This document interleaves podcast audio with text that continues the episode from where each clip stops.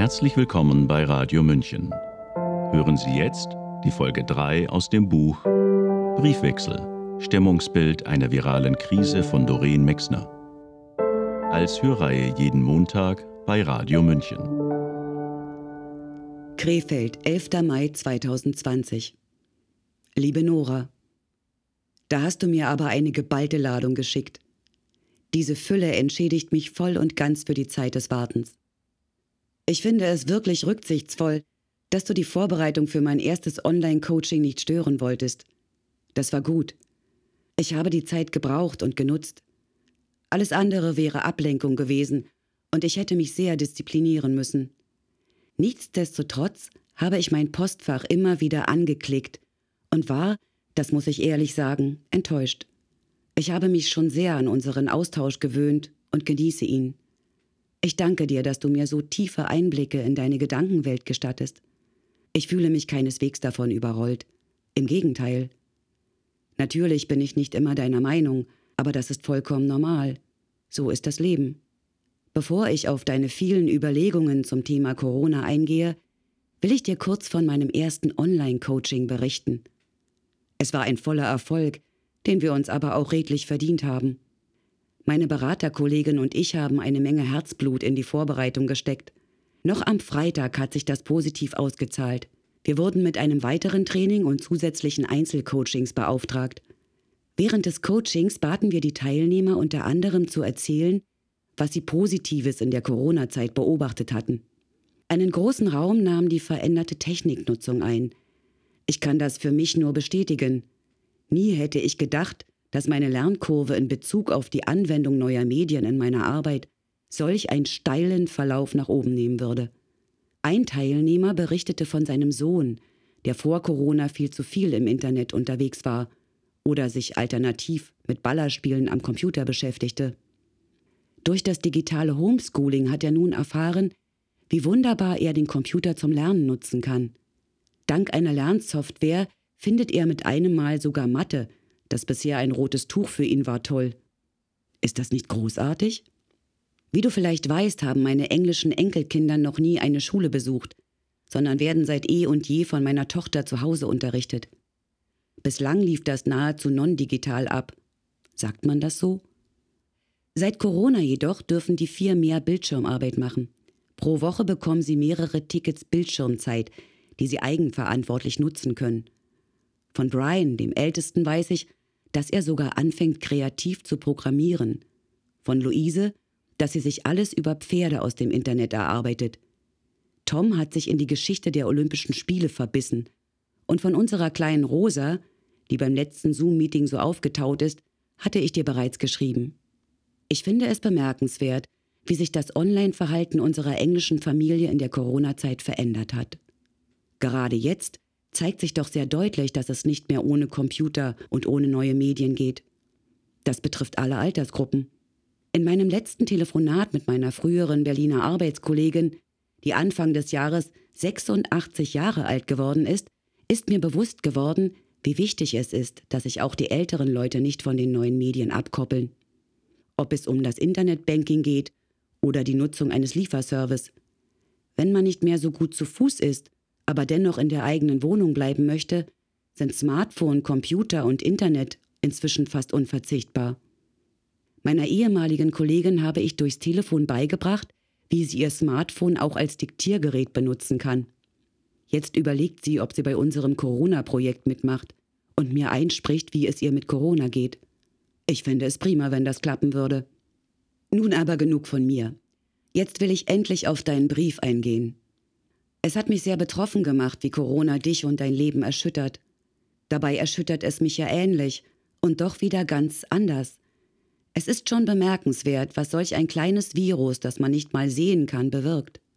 Auf so vielen unterschiedlichen Ebenen und dann auch noch weltweit. Du musst aufpassen, dass es nicht dein ganzes Denken einnimmt. Mir hat wirklich mein Garten geholfen. Du hast doch auch einen großen Garten. Versuch es mal. Beim Buddeln sortiert sich viel. Ich bin dabei sehr zu mir gekommen. Nun bilde ich mir ein, relativ gelassen auf Corona zu schauen. Vor allem sehe ich auch das Gute. Ich sehe, wie Menschen zur Ruhe kommen, endlich rauskommen aus ihrem zeitbeschleunigten Hamsterrad. Ich habe das Gefühl, Familie bekommt einen neuen Stellenwert, Nachbarschaft, überhaupt das Miteinander. Und das, obwohl wir plötzlich Abstand halten müssen. Trotzdem nehme ich natürlich auch Probleme wahr. Ich habe mir im Computer zwei Dateien angelegt. Die eine heißt Brenngläser, die andere Lichtblicke. Darin notiere ich, was ich an Problemen und was ich an Lichtblicken in dieser Zeit sehe. Genau wie du lese ich sehr viel. Die von dir erwähnte Spiegelkolumne allerdings habe ich nicht gelesen. Ich wollte sie nachrecherchieren, habe es dann allerdings doch sein lassen. Auch von den Ärzten, von denen du schreibst, habe ich noch nichts gehört. Aber es ist ja auch so viel im Umlauf, das kann man gar nicht alles überblicken. Dein Vater hat ganz recht, wenn er in seinem Bericht die Medien kritisiert, die dermaßen inflationär mit dem Thema Corona umgehen. Momentan fällt wirklich alles andere hinten runter. Die Problematik Homeschooling sehe ich ähnlich, wie du sie in deinem Brief beschreibst. Das ist ein sehr ambivalentes Thema. Corona kann hier eine Chance sein. Durch meine englischen Enkelkinder habe ich mich sehr intensiv mit dem Homeschooling auseinandergesetzt.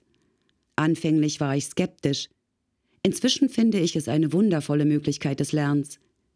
In meinem Familien- und Bekanntenkreis stehe ich mit meiner Meinung allerdings alleine da. Um mich herum versteht niemand, dass meine Tochter die Lehrerin ihrer Kinder ist. Diese Form des Lernens will nicht in ihre Köpfe. So macht man das einfach nicht. Und nun plötzlich praktizieren alle Homeschooling staatlich verordnet, in einem Staat, in dem Homeschooling eigentlich verboten ist. Wobei an dieser Stelle zu differenzieren ist, denn das, was wir gerade als Homeschooling betreiben, hat mit dem ursprünglichen Homeschooling nichts zu tun. Weder mit der Variante, in der die Kinder tatsächlich nach einem vereinbarten Lehrplan zu Hause unterrichtet werden, noch mit der Form des Freilernens, die meine Enkelkinder leben. Meine Tochter lässt ihren Kindern allen Freiraum, den sie brauchen, um erst einmal ihre Interessen zu entdecken und sich dann aus diesen heraus sehr kreativ und fächerübergreifend die unterschiedlichsten Themengebiete zu erschließen. Unser Tom hat uns angekündigt, dass er uns demnächst eine selbst recherchierte und gestaltete Olympiabroschüre zuschicken will, also eine richtige eigene kleine Zeitung. Ich bin schon sehr gespannt. Es ist ein so anderes Lernen als das Lernen zu meiner Zeit. Manchmal beneide ich die Kinder darum, wenngleich ich mich in der Schule nie habe anstrengen müssen. Mir fiel das, was ich brauchte, um auf meine meist ganz guten Noten zu kommen, einfach zu. Nein, Lernen war damals nicht mein Ding. Deswegen habe ich deinen Vater auch nicht verstanden. Er galt bei uns als Streber. Er hatte immer seine Hausaufgaben, er wusste immer alles. Er hat sich lieber hingesetzt und gepaukt, als mit uns anderen die Welt aus den Angeln zu heben. Das ging mir nicht in den Kopf. Inzwischen sehe ich das anders. Ich muss schmunzeln, wenn ich auf mich selbst schaue und sehe, welch eine Lernlust ich heute in meinem fortgeschrittenen Alter noch habe. Wenn ich ehrlich bin, muss ich auch zugeben, dass Corona diese Lernlust beflügelt. Genau wie du will ich verstehen, was gerade passiert, und bilde mich zu meinen Brennpunkten und Lichtblicken. Aber davon vielleicht ein andermal mehr. Du hattest noch Fragen. Ich habe mir zu deinem Brief kleine Anmerkungen gemacht. Ich gehe sie einfach der Reihe nach durch. Du schreibst, dass du im Homeschooling eine Gefahr für die Kinder aus sozial schwachen Familien siehst. Die sehe ich gleichfalls. Ich komme ja selbst aus einem bildungsfernen Haushalt. Stell dir mal vor, wir hatten kein einziges Buch zu Hause. Meine Eltern haben sich nie mit mir und meinen Geschwistern hingesetzt und Hausaufgaben gemacht. Da wurde nicht mal nach Hausaufgaben gefragt. Das war kein Thema. Lediglich, wenn es schlechte Zensuren gab, und die gab es bei meinem Bruder und meiner Schwester immer zu, ging zu Hause ein Donnerwetter nieder. Da wurde richtig gebrüllt. Aber sonst lief Schule wirklich nur nebenbei. Ich denke, das ist heute in vielen sozial schwachen Familien nicht anders. Wo es früher keine Bücher gab, wird es auch heute keine geben. Was heutzutage aber noch viel schlimmer ist, es wird auch keinen Laptop geben. Und wo es den nicht gibt, sind die Kinder während der Schulschließungen vom Bildungssystem abgeschnitten. Das ist dramatisch. Zum Glück beginnt die Schule inzwischen vielerorts wieder. Max hat heute seinen ersten Schultag, drei Stunden am Nachmittag. Ich bin neugierig, was er erzählen wird. Wie sieht es bei deinen Kindern aus? Und arbeitest du nicht auch hin und wieder ein paar Stunden in der Schule? Liebe Nora, ich kann mich nicht erinnern, wann ich das letzte Mal solch einen langen Brief geschrieben habe. Ich weiß nicht, ob du es bemerkst, aber mittendrin lege ich immer mal Pausen ein. Es gibt drumherum so viel zu tun. Wenn ich mich dann wieder an den Schreibtisch setze, muss ich immer erst alles noch einmal lesen und schauen, was du geschrieben hattest.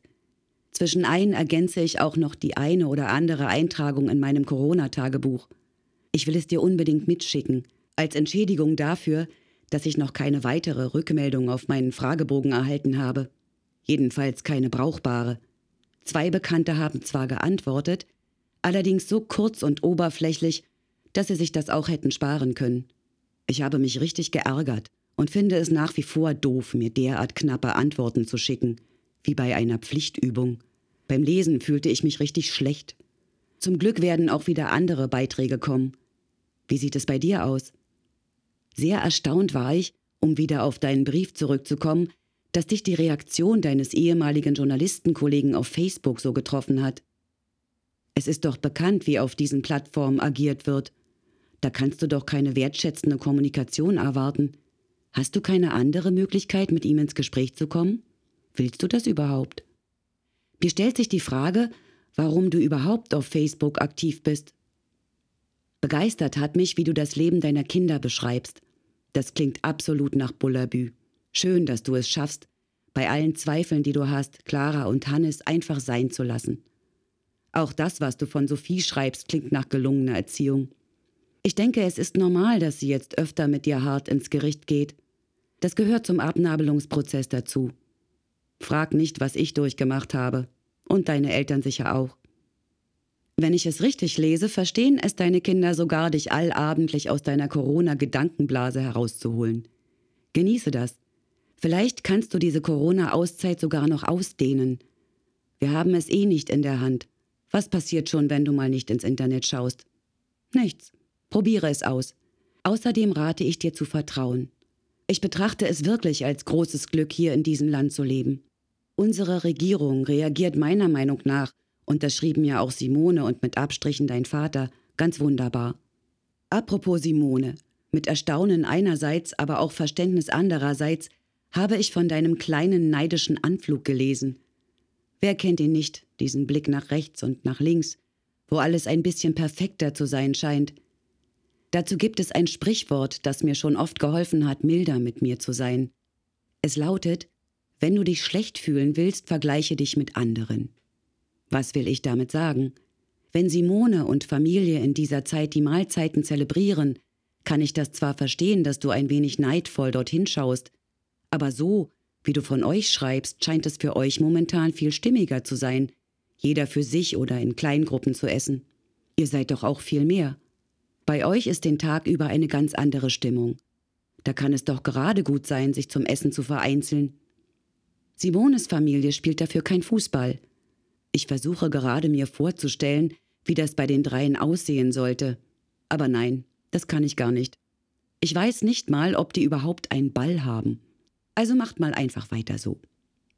Oh, jetzt höre ich Michael schon in der Küche klappern.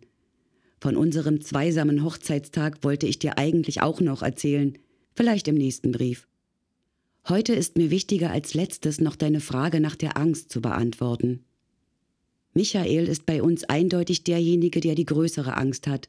Darüber sind wir immer wieder im Gespräch und diskutieren den Umgang damit durchaus kontrovers. Zum Beispiel, wenn es darum geht, ob wir, wenn wir unseren Sohn und unsere Schwiegertochter mit unserem Enkel Max besuchen, unsere Masken aufsetzen oder nicht. Wir achten, das schrieb ich wohl schon sehr auf die Einhaltung der Abstände. Auf der Toilette und im Flur stehen Handdesinfektion, und wenn der Postbote da war, reiben wir uns postwendend die Hände ein. Ich bin jetzt 74. Michael wird Ende Mai 75. Früher war man damit alt. Heute ist das nicht mehr so, und wir fühlen uns eindeutig zu jung zum Sterben. Um mich selbst habe ich, um diese Frage zu beantworten, zu keiner Zeit Angst gehabt, habe es bis heute nicht. Sehr besorgt bin ich jedoch um Michael, der zwischenzeitlich wirklich sehr panisch war, sowie um Thorsten, der mit seinem Asthma zur Risikogruppe gehört. Thorsten selbst nimmt es sehr realistisch und sagt, dass er sich ja nicht einschließen könne, bis ein Impfstoff gefunden sei. Ich bin froh, dass er so optimistisch ist. Angst bzw. einen riesigen Schreck bekam ich, als wir erfuhren, dass sich unser Schwiegersohn in England vermutlich mit Covid-19 angesteckt hatte. Das war ganz zu Beginn der Pandemie. Normalerweise wird in unserer englischen Familie nicht über Krankheiten gesprochen. Umso größer war die Sorge, als Anke uns am Telefon sagte, dass Samuel sich vermutlich infiziert habe. Das waren für mich Tage voller Unruhe. Zum Glück war es nur eine leichte Form. Er erhielt nicht einmal einen Test. Die englische Gesundheitsbehörde empfahl ihm lediglich, sich mit Hausmitteln selbst zu behandeln. Unsere Tochter hat ihm daraufhin frischen Knoblauch mit Honig verordnet. Zur Vorbeugung haben wir es damit auch versucht, aber das ging für uns gar nicht. Um unser Immunsystem zu stärken, haben Michael und ich während unseres Aufenthalts in Gried unter Online-Anleitung einer Fastentherapeutin eine Woche nach Buchinger gefastet. Das wollen wir unbedingt wiederholen. Gar nicht verstehen konnten wir, dass unsere Tochter noch während Samuels Erkrankung mit den Kindern Samuels Eltern besuchen war. Samuels Vater ist 88. Wir haben jedoch nichts gesagt. Wir wollten keine Panik verbreiten. In diesem Zusammenhang fällt mir mein heutiger Traum wieder ein. Es war ein richtiger Albtraum. In diesem Traum hatte ich nämlich Angst, panische Angst. Auslöser war unser gestriges Treffen mit Thorsten, Viviane und Max. Um unseren Hochzeitstag wenigstens ein wenig nachzufeiern, hatten wir uns in Gried zu einem Fahrradausflug verabredet. Es waren traumhafte 27 Grad, also richtiges Sommerwetter. Wir gingen sogar baden, mit Neoprenanzug. Nach dem Schwimmen hatte Max den Wunsch mit mir durch das kleine Wäldchen. In Max Augen ist es ein Urwald, am Ufer des Sees auf Entdeckungsreise zu gehen. Wir kämpften uns durch Sträucher, Gestrüpp, Dornen, Ranken und umgefallene Bäume. Max versuchte mir den Weg frei zu machen, und ich musste über Baumstämme klettern oder unter ihnen hindurchkriechen. Einmal bat ich Max, mir seine Hand zu geben, weil ich ins Straucheln gekommen war. Heute Nacht träumte ich davon und hatte dabei das Gefühl, etwas falsch gemacht zu haben. Ich hatte die geltenden Abstandsregeln ignoriert. Ich hätte Max nicht anfassen dürfen. Ich war so sehr in Panik, dass ich darüber wach wurde. Ich konnte auch gar nicht gleich wieder einschlafen, weil mir die ganze Zeit durch den Kopf ging, was wäre, wenn ich mich bei Max angesteckt hätte und vielleicht sogar sterben würde. Das war ein eigenartiges Gefühl, das ich bisher so noch nicht kannte. Tief in mir drin bin ich nämlich fest davon überzeugt, dass ich 100 Jahre alt werde. Das erzähle ich auch gerne.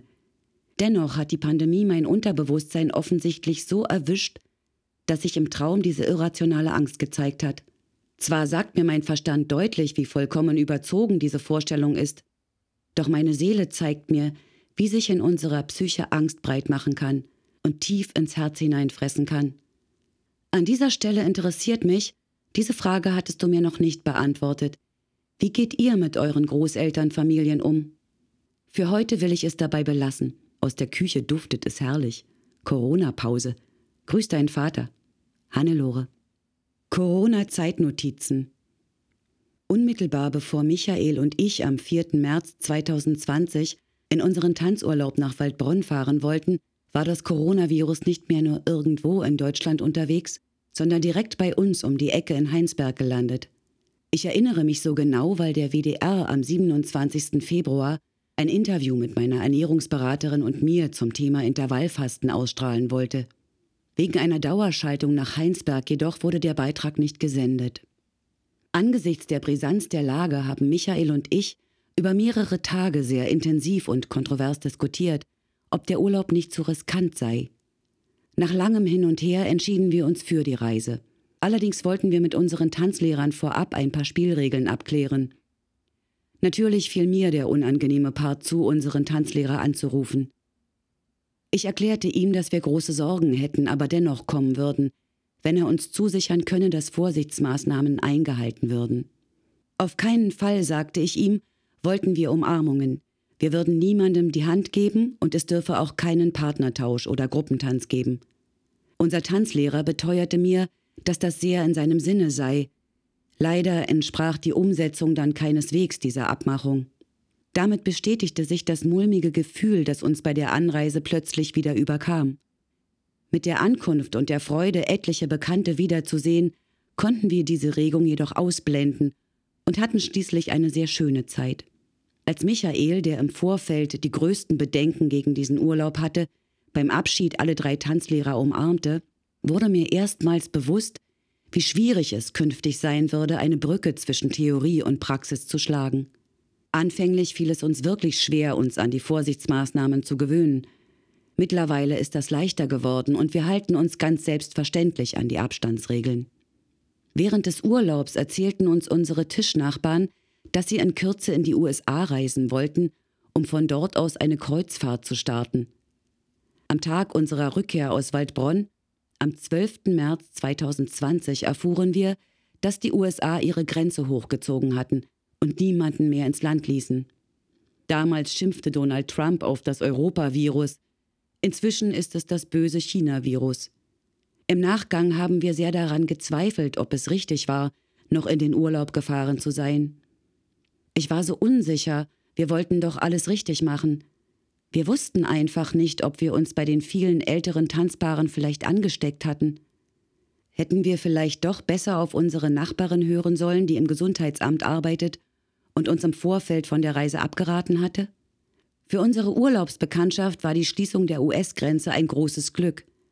Wären sie noch losgeflogen, hätten sie wie so viele andere gestrandete Urlauber mit Sondermaschinen durch das Auswärtige Amt zurückgeholt werden müssen. Mein Präsenzseminar, das ich am 7. April 2020 hätte abhalten sollen, wurde vom Kunden abgesagt. Ich finde das sehr bedauerlich, kann die Absage aber nachvollziehen. Wir haben uns geeinigt, das Seminar im August nachzuholen. Weitere Aufträge habe ich vorerst nicht. Was soll ich tun? Ich habe beschlossen, mich zu fügen und die verordnete Ruhe zu genießen. Langsam stellt sich eine angenehme Gelassenheit ein. Es ist der 5. April 2020. Ich habe meinen 74. Geburtstag. Es ist ein sehr schöner und sonniger Tag. Dennoch liegt eine merkwürdige Atmosphäre über ihm. Draußen ist es still, nur ein paar Vögel zwitschern. Es ist der Sonntag vor Ostern und Corona hält Deutschland und die ganze Welt in Atem. Brian ist nicht nach Deutschland gekommen. Ursprünglich war geplant, dass Samuel ihn auf seiner Dienstreise von Cornwall über Paris und Brüssel bei uns vorbeibringen würde. Gemeinsam mit Max wollten wir Brian bei der Stiftung Jugend und Medien in Köln an einem Workshop Abenteuer Hörspiel teilnehmen lassen. Die Zeit drumherum wollten wir Brian in Gried verwöhnen. Mit der Schließung der Schulen wurde natürlich auch der Workshop abgesagt. Der Kurs war unser Weihnachtsgeschenk für Brian. Nun bekommt er das Geld, das der Kurs gekostet hätte, zu Ostern. Wenn es nicht so traurig wäre, könnte man lachen. Ein Weihnachtsgeschenk zu Ostern. Mit dem Ausfall des Kurses entschieden Michael und ich nach reiflicher Überlegung, auch Brians Besuch bei uns zu verschieben. Zum Glück hatten Anke und Samuel, als ich ihnen unseren Entschluss mitteilte, vollstes Verständnis. Tatsächlich passte es ihnen ganz gut, denn inzwischen war auch Samuels Forschungsreise abgesagt worden. Heute nun, da Brian hätte kommen sollen, spüre ich eine ganz große Enttäuschung in mir. Ich bin so gerne Oma. Es tut weh, die Enkelkinder nicht sehen zu können. Vor allem, wenn man sich schon so lange darauf gefreut hat. Immer häufiger höre ich, dass die derzeitige Situation mit der Zeit nach dem Zweiten Weltkrieg vergleichbar sei. Irgendwie ist zwar alles ganz anders, doch die Verhältnisse in den Krankenhäusern in Italien, Spanien und Frankreich erinnern schon sehr an die damaligen Zustände. Besonders aufmerksam verfolge ich natürlich die Lage in Großbritannien. Der neue Premierminister Johnson hat sich mit Corona infiziert und kam heute sogar ins Krankenhaus.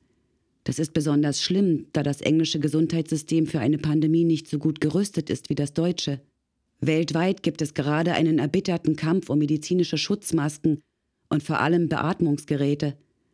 Ich hätte mir vor ein paar Wochen nicht vorstellen können, dass ich so sorgenvoll in die Zukunft für unsere Kinder und Enkelkinder schauen müsste. Wie oft haben wir gedacht und auch darüber gesprochen, was für ein großes Glück es ist, dass wir im Frieden leben dürfen. Dann jedoch kam der Terrorismus und verunsicherte die Menschheit. Auf den Terrorismus folgte die Flüchtlingskrise, die durch Krieg und Elend in anderen Teilen der Erde ausgelöst worden war. In den letzten Jahren hielt uns die Klimakrise, die sich durch die Fridays for Future Bewegung endlich mehr ins Bewusstsein der Menschen gedrängt hat, auf Trab. Und nun erschüttert uns Corona. Was wird werden? Unsere lange geplante Familienfeier zu Pfingsten am Wisseler See haben wir in Abstimmung mit allen Familienmitgliedern storniert, beziehungsweise umgebucht auf Pfingsten des nächsten Jahres. Wir sind äußerst gespannt, was das Jahr 2021 bringen wird. Von Onkel August und Cousine Margot haben wir lange nichts gehört. Kein Lebenszeichen. Wie froh waren wir, als sich Margot gestern nun endlich telefonisch gemeldet hat. Mit Beginn der Corona-Pandemie musste sie die schwere Entscheidung treffen, Onkel August, der schon seit Jahren an Demenz erkrankt ist, entweder in ein Pflegeheim zu geben oder einen mobilen Pflegedienst für zu Hause zu organisieren. Die Tagespflege, in der er bisher sehr gut betreut worden war, wurde wegen Corona auf unbestimmte Zeit geschlossen. Margot hat sich für das Pflegeheim entschieden, mit der Konsequenz, dass sie ihren Vater wochenlang nicht besuchen konnte und es immer noch nicht kann. Margot geht es sehr schlecht damit. Ich habe versucht, sie zu bestärken, das Richtige getan zu haben. Sie selbst war ja schon lange am Ende ihrer Kräfte. Wie hätte ich entschieden? Durch meine Beratertätigkeit weiß ich, wie es in unseren Pflegeheimen aussieht. Ich darf gar nicht daran denken. Hoffentlich geht es Onkel August gut. Hoffentlich kann Margot ihn bald wieder in die Arme schließen. Im Vergleich zu früher führe ich sehr viele Telefonate und schreibe auch Briefe. Beides war in den letzten Jahren sehr zu kurz gekommen. In den Telefonaten wird mir deutlich, wie unterschiedlich prekär die Situation in den einzelnen Familien sein kann. Nie hätte ich gedacht, dass sich eine Krankheit in solch kurzer Zeit derartig stark und weltweit ausbreiten könnte. So viele Tote sind zu beklagen, so viele persönliche Schicksale hängen daran, und Existenzen gehen von heute auf morgen kaputt. Absolut positiv überrascht hat mich, dass die Regierung in Deutschland parteiübergreifend, ohne viel Hickhack, einen Weg gefunden hat, mit dieser schweren Krankheit umzugehen. Die Gesundheitsvorsorge, das Bettenfreihalten in den Krankenhäusern und die intensivmedizinische Ausstattung sind wohl einmalig auf der Welt. Und so ist die Sterblichkeitsrate in Deutschland zwar ebenfalls sehr hoch, im Vergleich zu etlichen anderen Ländern jedoch relativ niedrig. In den letzten Jahren hat es sich bereits angekündigt und nun ist es unübersehbar. Wir bekommen es mit immer komplexeren und nicht fassbaren Risiken bzw. Feinden zu tun. Daraus schlussfolgere ich, dass das Leben für unsere Enkelkinder entgegen meinen Hoffnungen und Wünschen nicht einfacher werden wird. Allerdings vertraue ich darauf, dass unsere Enkel diesen Unsicherheiten, mit denen sie aufwachsen, begegnen und ihren Weg finden werden und dabei auch glücklich sind. Ich denke, die Kinder werden sich flexibel auf die neuen Bedingungen einstellen. Während die derzeitigen Ereignisse für uns rasante Umbrüche darstellen, erleben die Kinder und Enkelkinder diese Zeit womöglich ganz anders. Ich bin neugierig, was sie in einigen Jahren retrospektiv berichten werden. Die Grundschule in unserer Siedlung ist seit heute wieder mit Leben gefüllt. Ich empfand es als sehr gruselig, wochenlang auf einen Spielplatz zu schauen, der mit einem Bauzaun abgegrenzt war und wie tot dalag. In den letzten Tagen trauten sich immer mal wieder vier, fünf Kinder auf den Spielplatz. Vermutlich waren es Kinder, die in der Schule notbetreut wurden. Nun ist die Grundschule wieder für alle Kinder geöffnet. Dennoch ist das Schulleben nicht, wie wir es bisher kannten. Vorhin habe ich zwölf Kinder beobachtet, die ihre Pause auf dem Schulhof verbracht haben. Ich nehme an, die zwölf gehörten zu einer jetzt verkleinerten Klasse. Vermutlich werden die Klassen hier genauso wie bei Max geteilt, und die eine Hälfte wird am Vormittag, die andere am Nachmittag unterrichtet.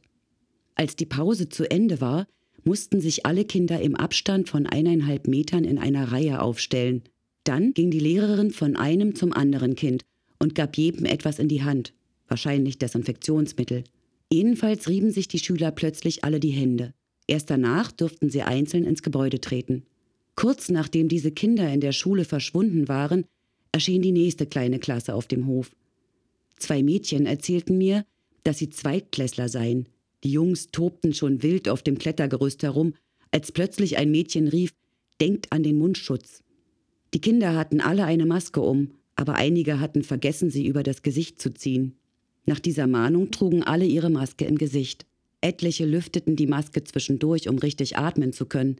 Die beiden Mädchen erzählten mir, dass sie überaus glücklich seien, endlich wieder zur Schule gehen zu dürfen. Zu Hause, als ihre Eltern Lehrer spielen mussten, sagten sie, hätte ihnen Schule nicht so viel Spaß gemacht. Es macht mich glücklich zu sehen, dass wieder Leben in der Schule ist. Ich habe mit Cousin Kurt telefoniert. Er erzählte mir, dass er am Wochenende über den Zaun gehört habe, wie die Enkeltochter seines Nachbarn erzählte, sie hätte heute eine Eins bekommen. Es war Sonntag. Corona macht es möglich. Da flattern den Kindern via Internet auch am Wochenende die Noten ins Haus. Wir erleben außergewöhnliche Zeiten. Sie hörten eine weitere Folge aus dem Briefwechsel. Stimmungsbild einer viralen Krise von Doreen Mexner. Eine Produktion des Mont Alto Veritas Verlages. Das Buch sowie das Hörbuch sind im Umland Verlag erschienen. Die nächste Folge hören Sie hier bei Radio München nächste Woche zur gleichen Zeit.